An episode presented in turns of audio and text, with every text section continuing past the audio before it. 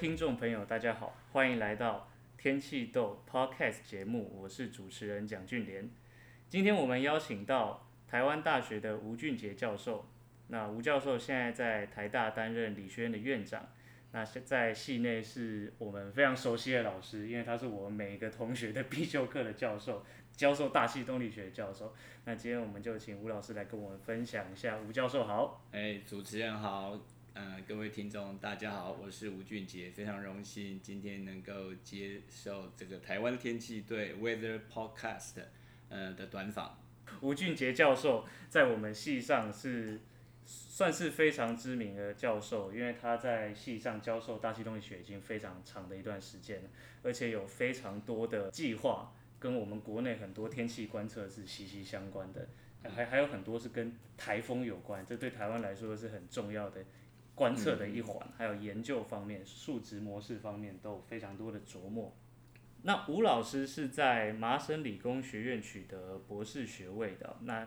当时在普林斯顿大学担任研究员，那想请老师跟我们聊一聊在那边的一些回忆或是当时的经验，嗯、因为对大部分的同学来说，我们都是、嗯、目前都是大学生，都经验都是以国内为主。嗯、那像是当时在国外的环境，对老师来说，像是算是一个什么样的感受呢？我想我是一个很幸运的人，那。特别是能够学习大气科学，以及呃进而后来有机会到 MIT，就是麻省理工学院念书，这真的是带给我人生非常美好的回忆。不管是人事时地物，可能每一个点点滴滴都有非常好的回忆。那特别是在那个年轻的岁月，曾经在那边苦读，那。的确是要非常认真，才有办法跟那边都是非常优秀的同学，那超级厉害的教授，有办法跟他们算是可以互相的交流。那特别是刚到国外，一切都是要用英文，所以必须非常的 ready，才有办法，嗯、在那边可以有进一步的发展。坦白讲，压力也不小，因为他们事实上也有很高的一定的淘汰的可能性，所以如果你在那边的表现不尽让教授满意的话，他是有可能在你可能念完硕士就请你离开，不是只攻博士。不过无论如何，我想我在那个阶段的确，呃，面对挑战，然后也承受了很多的考验。那也非常幸运的通过那些考验，而且持续的成长。那就看主持人想要问哪一个部分，还是我就一直讲一直讲。我们可以聊一些细节的部分，我相信很多同学都有兴趣。像是一个，我觉得算是帮我自己问的问题，嗯嗯、想问一下老师当时是怎么克服语言这个问题的？嗯。语言这个部分，我比较幸运的是，其实我是在国中才开始学英文，跟多数同样跟我同年龄的人一样。那我对英文的掌握的那个敏感度，相对是在初国中阶段就非常好，所以我在那个时候就打下非常好的基础。那也因为是我个人的兴趣，所以一路到高中，呃，就也也有很好的老师，所以。这个英文这个东西，就是一个是我国中是打下非常好的所谓的文法的基础，所以就有非常清晰的概念，知道英文是怎么建构的，该怎么写，该怎么讲。那等到我到高中的时候，就比较多机会，包括在上学的时候，在。呃，上课的时候，我们高二的老师是让我们所有人都有一个英文名字，上课是全英文的教学。所以我在高中的时候就已经有一些部分的，因为班上的关系，也是个人的兴趣，把英文的基础打得更好。那就这样一一路持续。我想这些呃更更年轻时候的根基，可能对我后来有非常大的帮助。不过我到 MIT 之后呢，也不错的是，学校又让我们这些外籍的学生去上所谓，他让许多外籍学生全部都非本国籍、美国籍的那些小孩，都要去上一个叫英文精进的班的课程。那在那里，我觉得老师的确是把我们的发音哦，呃，做了很多的所谓的修正。那所以我也有把那些重点抓住了，所以我就很清楚知道英文的表达还有那个发音要怎样才比较精确。那也就是说，有时候现在都会跟学生说啊，你要讲英文就要记得非常要要达到有一个英文字的要求，就是要 articulate。也就是你那个音要发得很精确，那这样别人就容易懂，那也可以 follow。所以我在国外，事实上还有一段时间，为了让英文更精进，我是几乎跟同学，包括自己的家人结婚之后，都是全英文的生活。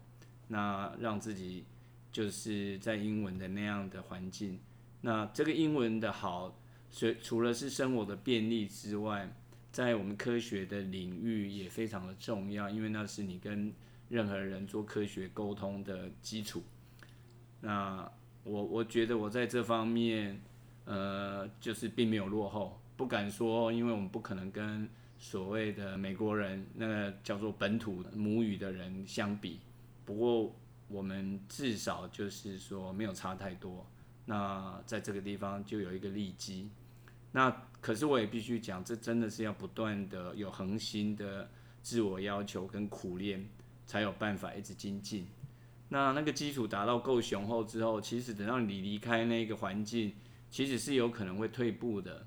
所以我觉得，即使我过去二十多年来回到台湾，呃，也也会三不五时的自我要求的。比如说，有时候我在读英文的读物的时候，我也就。三不五时就练，就是念一段，就是这样自我略微磨练，对，这样我觉得这样比较不会就会逐渐的遗忘，或者是就变得那个语言就变成了很生疏，所以这个地方很不错。呃主持人问这一点倒是蛮重要，真的是有把英文 keep 住，那这个还真的是一个长期累积的结果。嗯，那。这个有帮助我后来在国外建立非常好的所谓的英文，呃，对不起，科学的交流的各种管道，那也认识很多朋友。我觉得一旦你英文是比较没办法沟通的时候，你就失去很多呃机会。那也有可能因为那样，你的自信心就会比较没有自信，跟在国外跟人家交流，那就会吃比较吃亏。即使你的科学。能力非常的强，那你只能靠写的表达。毕竟我们跟人家做科学的交流，可能是听说读写有有全方位的，那你少了一一位之后，那就很吃亏了。嗯，了解，是非常难得的经验。像老师当时能够在高中有这样的环境，嗯、在高中就能打下这个基础。嗯，嗯，因为事实上有蛮多我的同学，就我们这一辈同学，其实都。面临差不多的问题，我们的国中、高中的英文教育，主要因为资源的关系，大部分都是都读跟写为主。那大家顶多就是阅读啊，考试的时候最简单的方式，也就是只能考用写的，或是考选择题。所以，我们连要找到有说的机会，甚至要像我自己真的能够跟外国人常常说话，都是等到大学之后，高中很少有这个机会，所以。如果说我们大学的同学想要、嗯、想要出国做研究好了，嗯、老师觉得大学阶段我们可以用什么方式来学英文？不话说回来，我觉得现在这个时代，包括你现在念书的这个阶段的机会，跟所谓的英文的学习的呃时间跟机会，应该是更多才对。而且现在有各种不同的呃软体或者环境，所以。我觉得 it's never too late。我觉得有的人或许起步比较早，当然就有因为语言这个东西是越年轻可能是越快。可是我都都是跟学生说，没有关系。即使你以前觉得这是你的所谓的呃罩门，那你如果愿意花时间去，不管你不一定要天天跟外国人在一块，可是因为现在网络有各种环境。甚至你可以看外国的这些呃戏剧或者是这个短剧等等，那你的这个语言的所谓的听的能力就很容易 pick up。那可是要写跟要讲，那那那是真的要要有那个训练。那讲的部分的话，嗯、应该当然现在应该也有专门的这种老师啦。那如那学校应该有这种修课的环境，那那的确要去试呀。我在想，那个去年你在国中、高中阶段，学校没有所谓视听教室，让你们开始呃用视听教师去讲英文吗？有，不过机会很少。Oh. 就相对于一般英文课的时数，大部分比较不可能让所有的班每一堂课都用那种资源。Oh. 我记得我国中、高中那个年代是还真的是刚开始台湾的教育有在走。有这些机会，嗯、那我刚好有赶上那一个列车，所以刚在建中的时候，我记得学校是有视听教室，是让我们在那边上课，就有一些对谈的机会，那个那个加减是有帮助的了。我不晓得你们国中的，我们那时候很很土土法炼钢的训练是，哦，不过我必须讲，我国中的确遇到非常好的有启发性的英文老师，可是。我们学校那时候是透过扩音器，每天早上是全校一起要念英文。哦。那你们是不是也有这样的过程？对。对，对啊，所以每个人就跟着念嘛。那那那是第一步啦。可是我觉得国中是把把把那个英文的语法文法的基础很扎实，所以就很清楚知道怎样的句子是正确的，要怎么表达。三号那个时候，我的高中、国中老师，当然这个也是有一点看每个人的吸收能力。那我在那个阶段，可能在这个部分算是是吸收的是相当的理想的一个代表的同学，就这样。不过在国外，真的就是呃，要要等等到到国外的阶段，就是真的在战场上了。你你的生活就是在那个环境，那你就是要融入。那愿意融入你的机会就会更好，对啊。所以像一开始老师刚到美国去的时候，一开始衔接上语言应该还是会有一些障碍的。我想我们还是，我觉得那个东西真的是不断的精进。嗯。那当然我们也是有一个，嗯、呃，我们有一个瓶颈嘛，毕竟我们不是母语，所以可是至少你精进到一个。呃，一个阶段，诶，人家也觉得你你的沟通是非常理想的，对，能够那样就很好。所以我现在除了在学校教书，过去曾经做过许多国际的很大的实验，那现在在一个国际的组织叫 AOGS，可能你们听过 Asia Oceania Geoscience Society，当 President，那我都要主持会议，我要 handle。交流很多的人，所以这方面的确是一个必须应应该要具有的一个一个技能之一啊。嗯，大概呀。Yeah. 不过我直直接继续讲了，我觉得也因为英文好，你就容易交朋友。那我的个性也是，我觉得也不是天生就是非常外向。我觉得我反而是我比较小的时候，呃，或者是比较年轻的阶段。应该是相对是，如果人家要我填那个我的个性是哪一类，他们一般都是内向偏内、内向偏外、外向偏内、外向偏外。我通常小时候都是填内向偏外。我觉得我自己给自己的定位是偏内向的，只是内向里面还不是最最极端的，所以还稍微可以。可是我觉得后来就我我想，如果随着年纪，等到我接触面越来越广之后。我觉得我有稍微比较放得开，也比较愿意去 engage 别人。那就像俊年应该也算是外向的嘛。那我们我们就变成外向。我我觉得我还是不算外向偏外，可是已经算是外向了，就是会比较主动的愿意去跟人家交流，那去交朋友。那你有语言这方面就很很很吃香。嗯。可是我觉得。交朋友这个部分也是，就是都能遇到志同道合的好朋友。其实我们到国外是在很专业的学习环境，所以也不是四处交朋友。可是我们就是以，比如说我在 MIT 念那个系所，那他们也有很多呃，除了上课之外，有各种不同的 program，比如说每天下午三点就有一个有一个 tea hour 或 coffee hour 哦，那所有人都到了一个呃，我们的那个 building 也很特别，叫 Green Building，在 MIT 一个很著名的建筑，是贝聿铭贝聿铭贝聿铭设计的。那在这一个 building，呃，一共有二十层楼，那我们大气是在最上面，大概十六到二十，啊，我的办公室在十六，然后海洋大概是十三到十五，然后，然后它在正中间就是九楼，这分割点就是系的行政单位，然后再往下的话就逐渐到地地球科学，它就是这样一路下来，就是刚好跟我们跟地心的距离刚好一样。嗯那我们所有人都到九楼，所以是跨领域的，不管是学地球科学的、呃行星科学的、大气科学的、海洋学的，全部在那里吃。嗯、呃，每每天年轻人就全部到那边喝咖啡、吃饼干。那这个 coffee hour 或 tea hour 就变成大家每天交流的机会。然后那个我的我觉得对我也很有帮助，就是。我们几乎那时候认识的这群好朋友，他们现在在各个领域发展，可是有很大很大的，呃，很大部分都成为非常成熟的科学家，或者是都是教授。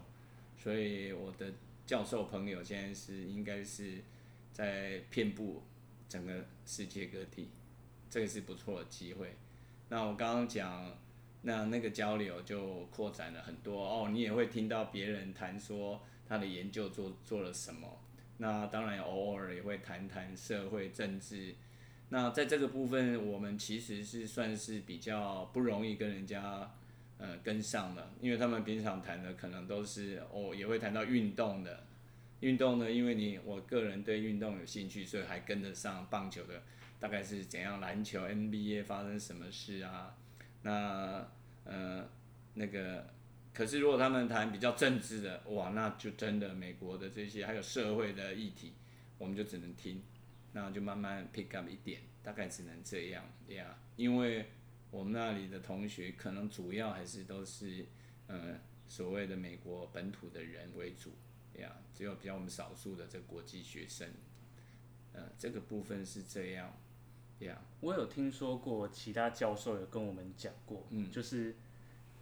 那个教授自己在国外的时候，嗯、他说，通常他们本土的美国人会有一些喜欢的话题，嗯嗯、譬如说他们就很多人会看美式足球或者运动，就是会有一些他们喜欢的一些共同的话题。对对。如果他说他觉得他如果自己是华人，然后自己没有那些话题可以跟人家聊的话，嗯、其实会有距离感。会会会，你你可是你如果不主动融入哦。他们也不见得不是说人家不理你，而是他也没有时间特别来帮你关照你，那你就没办法跟他们充分融入了。就等于说要跟他闲聊。那我们也不是刻意要去融入，可是因为有那个机缘，你就就那就回到了你的本身的个性，跟你愿不愿意，呃，比较 open minded。一开始你会觉得有一点别扭，有一点害羞，可是没有关系。那久了。那大家就把你当成一群好朋友，所以到目前为止，比如说我们每年我的跟我同期念书的那一群朋友，几乎都在美国当 faculty。那我们每年在美国气象学会的年会都会 call 呃所谓 reunion，大概我们有比如说其中十几位就会呃有一个十几个人的群组的 email 的群组就会联络。那没想到。很很多年后，这个群组是是我发起的，也就是说，我跟这些老外，所谓美国人之间的交流已经非常的密切了，甚至我可以当他们扮演他们的一个小小的 host 的角色。对，那那当然这跟每个人的个性有关呐，可是就显现的说，哎，我已经到一个情境，说跟他们充分融合了。那这一点对我来讲。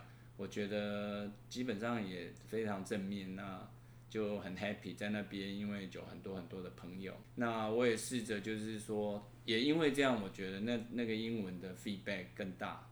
那即即使我现在还是没办法一百 percent 的知道他们讲的每一个 detail，因为有时候真的就，他们有时候他们从小讲的那些所谓笑话或者是专有的名词，那多数会慢慢 pick up，可是还是有一些就就不不见得永远有有办法学学起来。老师刚刚讲有一点，觉得跟、嗯、跟各位同学非常有关系，就是。学英文永远不嫌晚这件事情，嗯、对对，对，我觉得这跟所有同学都是适用的。一直在鼓励学生在这个要记得，是这样。那当然，我们如果是在大企业发展，如果是会走研究的路线的话，那写就是很大的功夫了。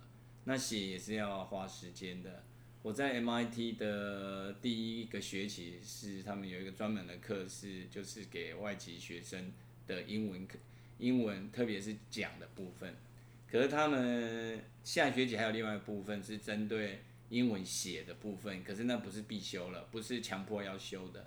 可是那个我也修了，我也觉得有学到不少。可是最后真的能不能用得到，就是你真的要记要花时间写的时候，去把那些他们教你们教我们有关嗯写作的一些方法或者是一些 paper 我们有有把它用用上，那那个都是要透靠透过经验不断的学习才会进步的，那那个也是一个瓶颈，所以我最早写跟我的指导教授写文章的时候，是我的前几篇论文，我写完是有给我的指导教授看嘛，因为是我写的，那也是被被改的蛮多的，那我也觉得还不错啊，老板还愿意改，那。那对我们的英文来讲也是很很有很有帮助。那些改的经验哦，这样写会更好，以后就记下来了，是就慢慢累积，慢慢成长这样子。嗯、对。那像老师当时候第第一篇自己写 paper 是在刚去美国读、嗯。没有，我发表的论当当然我们在去那边的第二年就要写一个叫研究报告，就是做你前两年做的。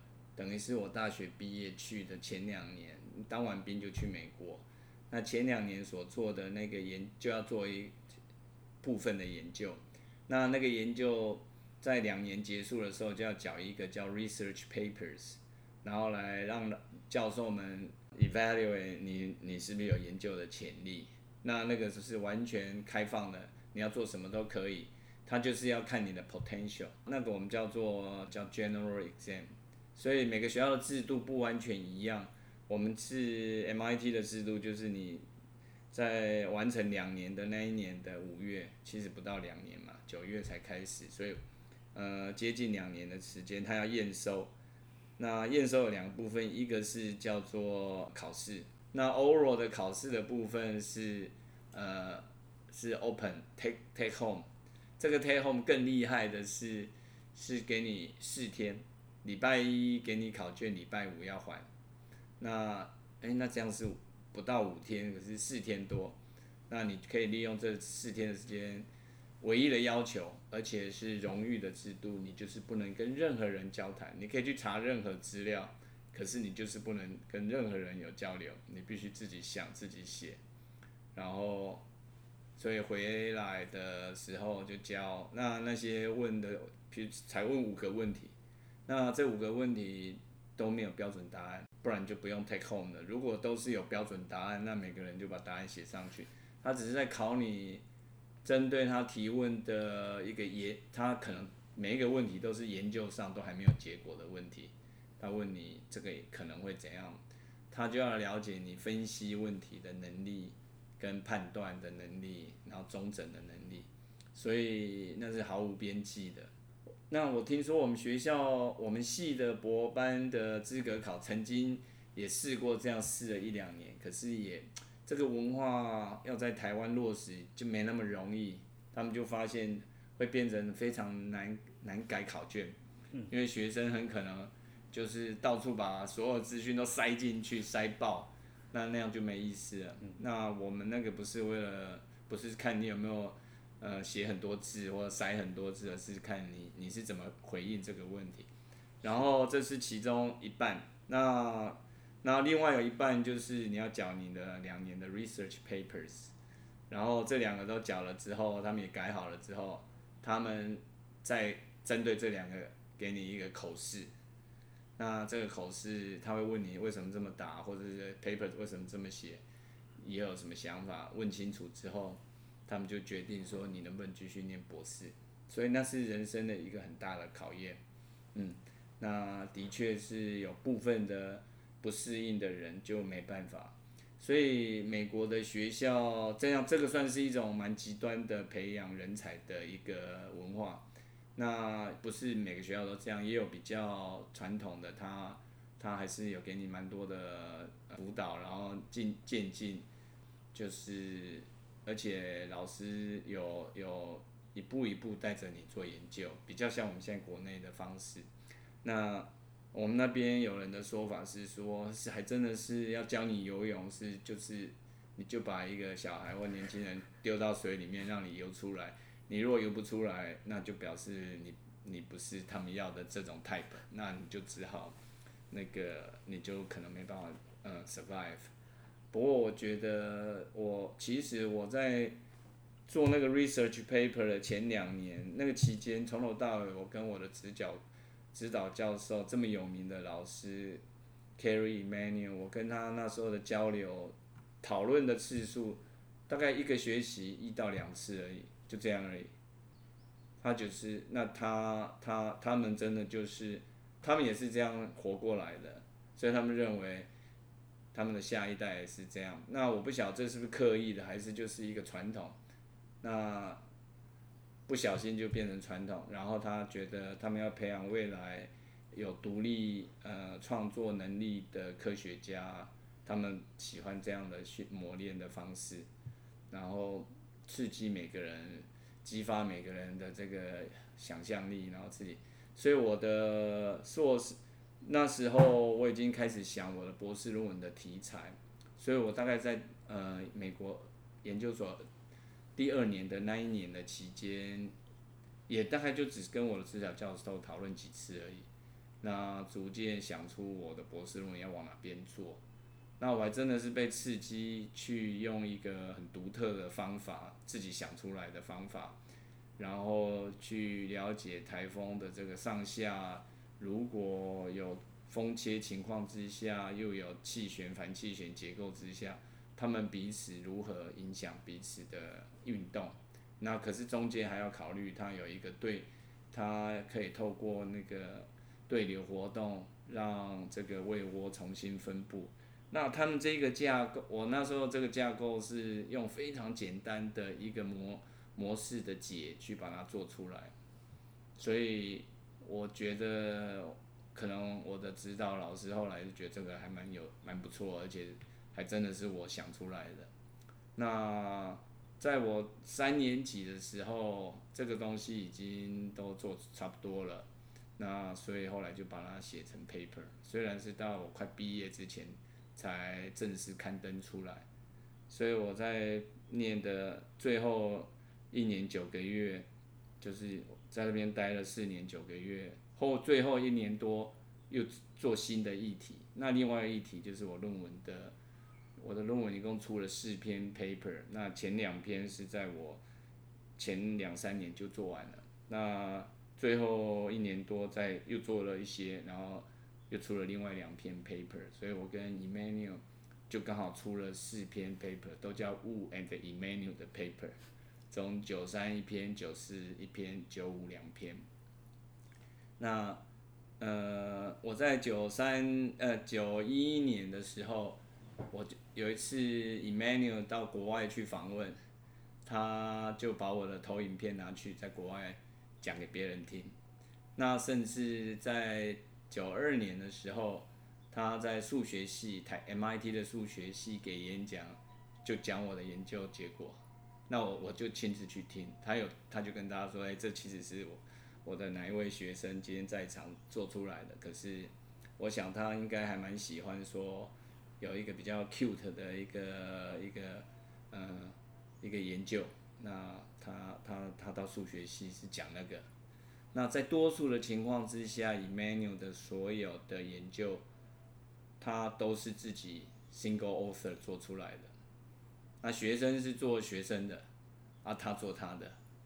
那学生当然做出来的东西就会跟他一起发表，那他自己也继续发表那些最有名的开创性的 paper，都他一直到现在，即使是近年，他还在出一些他自己单一作者的论文，也蛮厉害的，真的是太厉害了。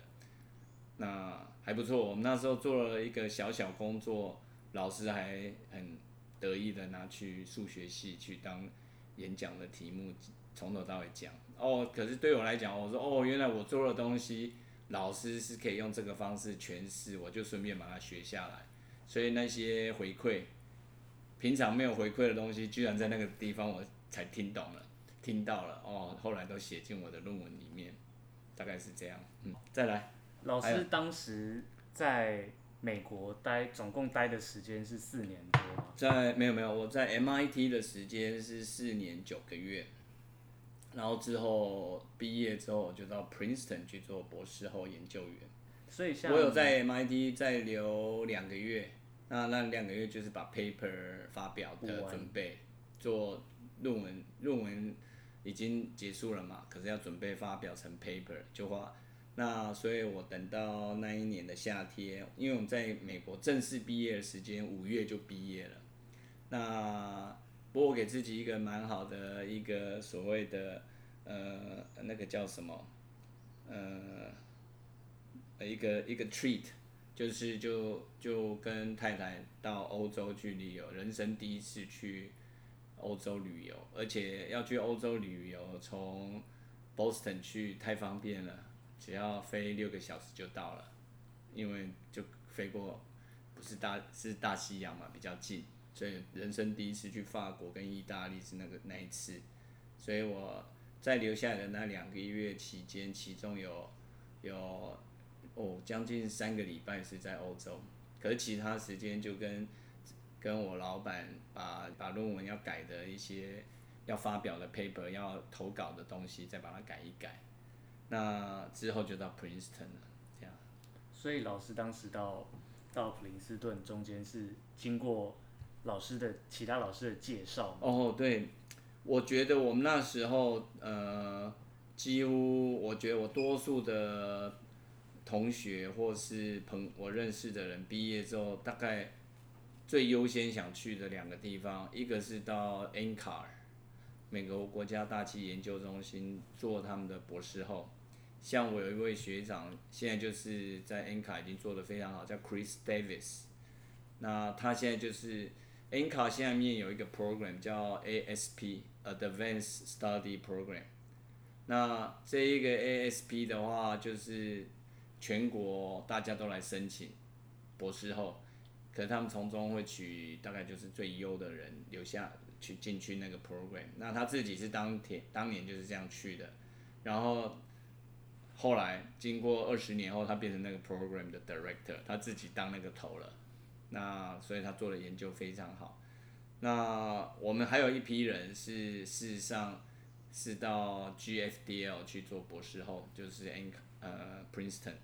那我那时候因为就近，那 Prin 因为 Princeton 他们里面有一个 group 叫 Hurricane Group，那他们是在做台风的模拟的。他们真正最厉害的就是现在得诺贝尔物理奖的那个叫 Climate Group，说气候预报的。那可是他们有各种不同模式的位阶，那其中有一个 Hurricane 也是很 unique。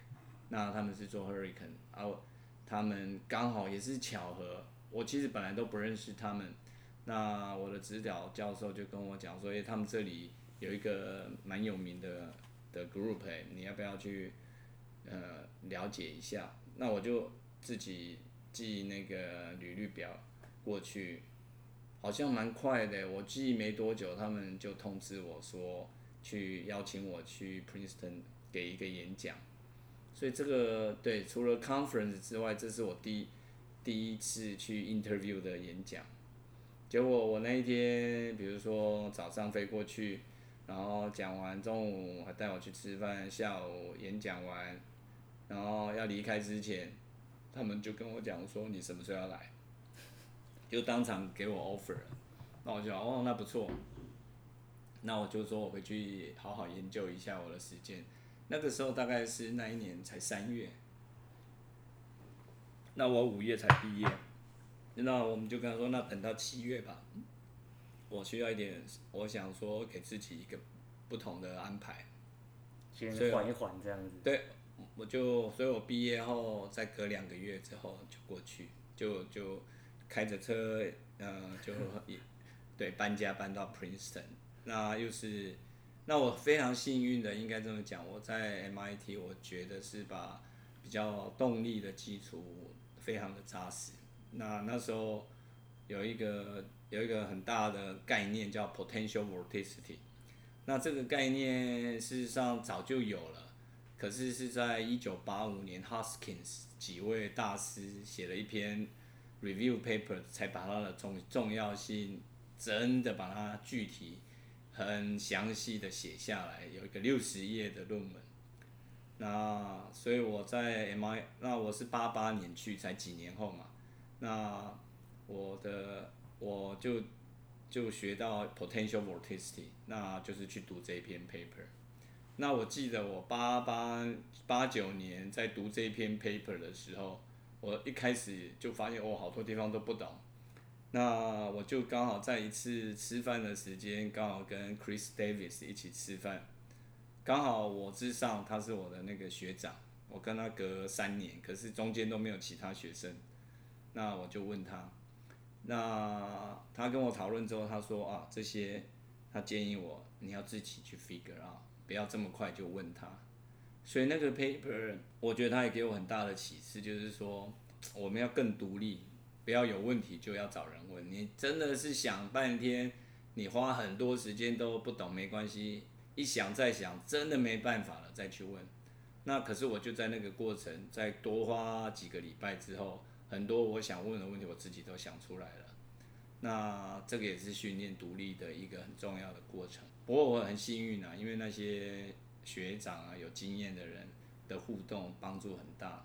就没想到后来，我觉得多数的这些好朋友，他们本身在科学是非常有成就的。那这是 MIT 的其中一环。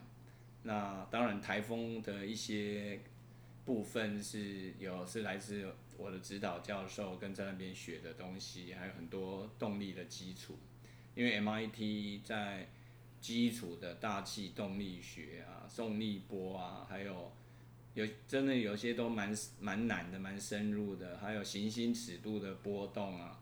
那比如说有我们有 Lindzen 有 Alan Plum，那海洋的部分有 John Marshall，那还有我的指导教授。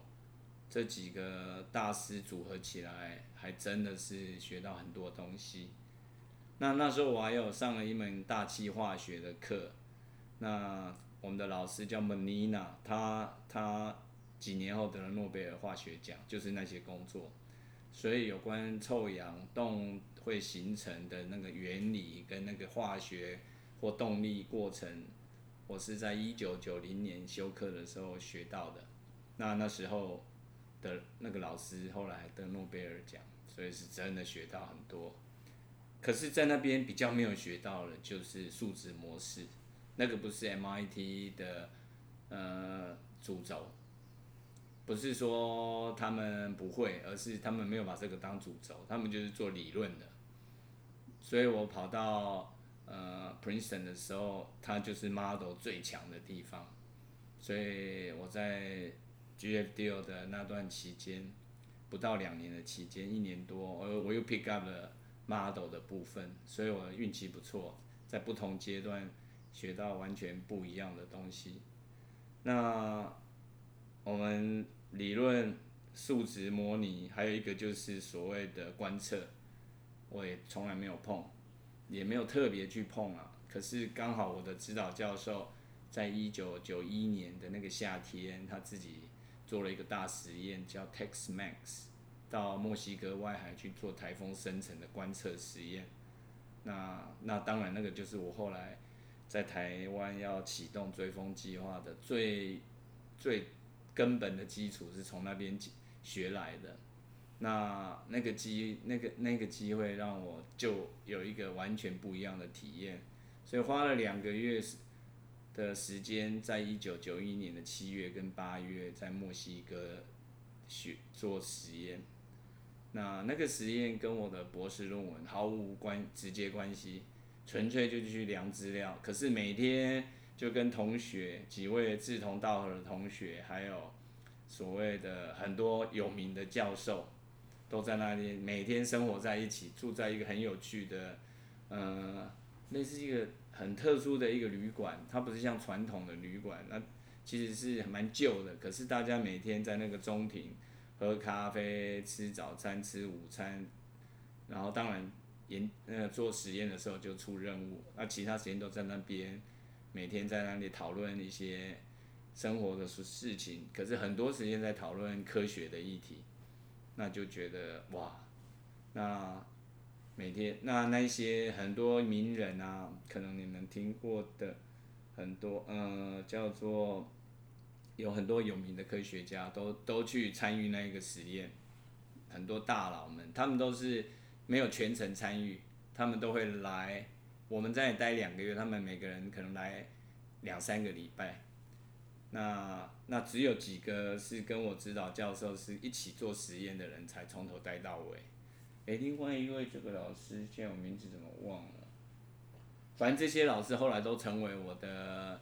后续，哎、欸，我后来在很多阶段都会遇到这些人，就多了好多朋友，所以我刚好把这三个就在这，嗯、呃，在美国的期间，算是都凑，就是几点都集到了。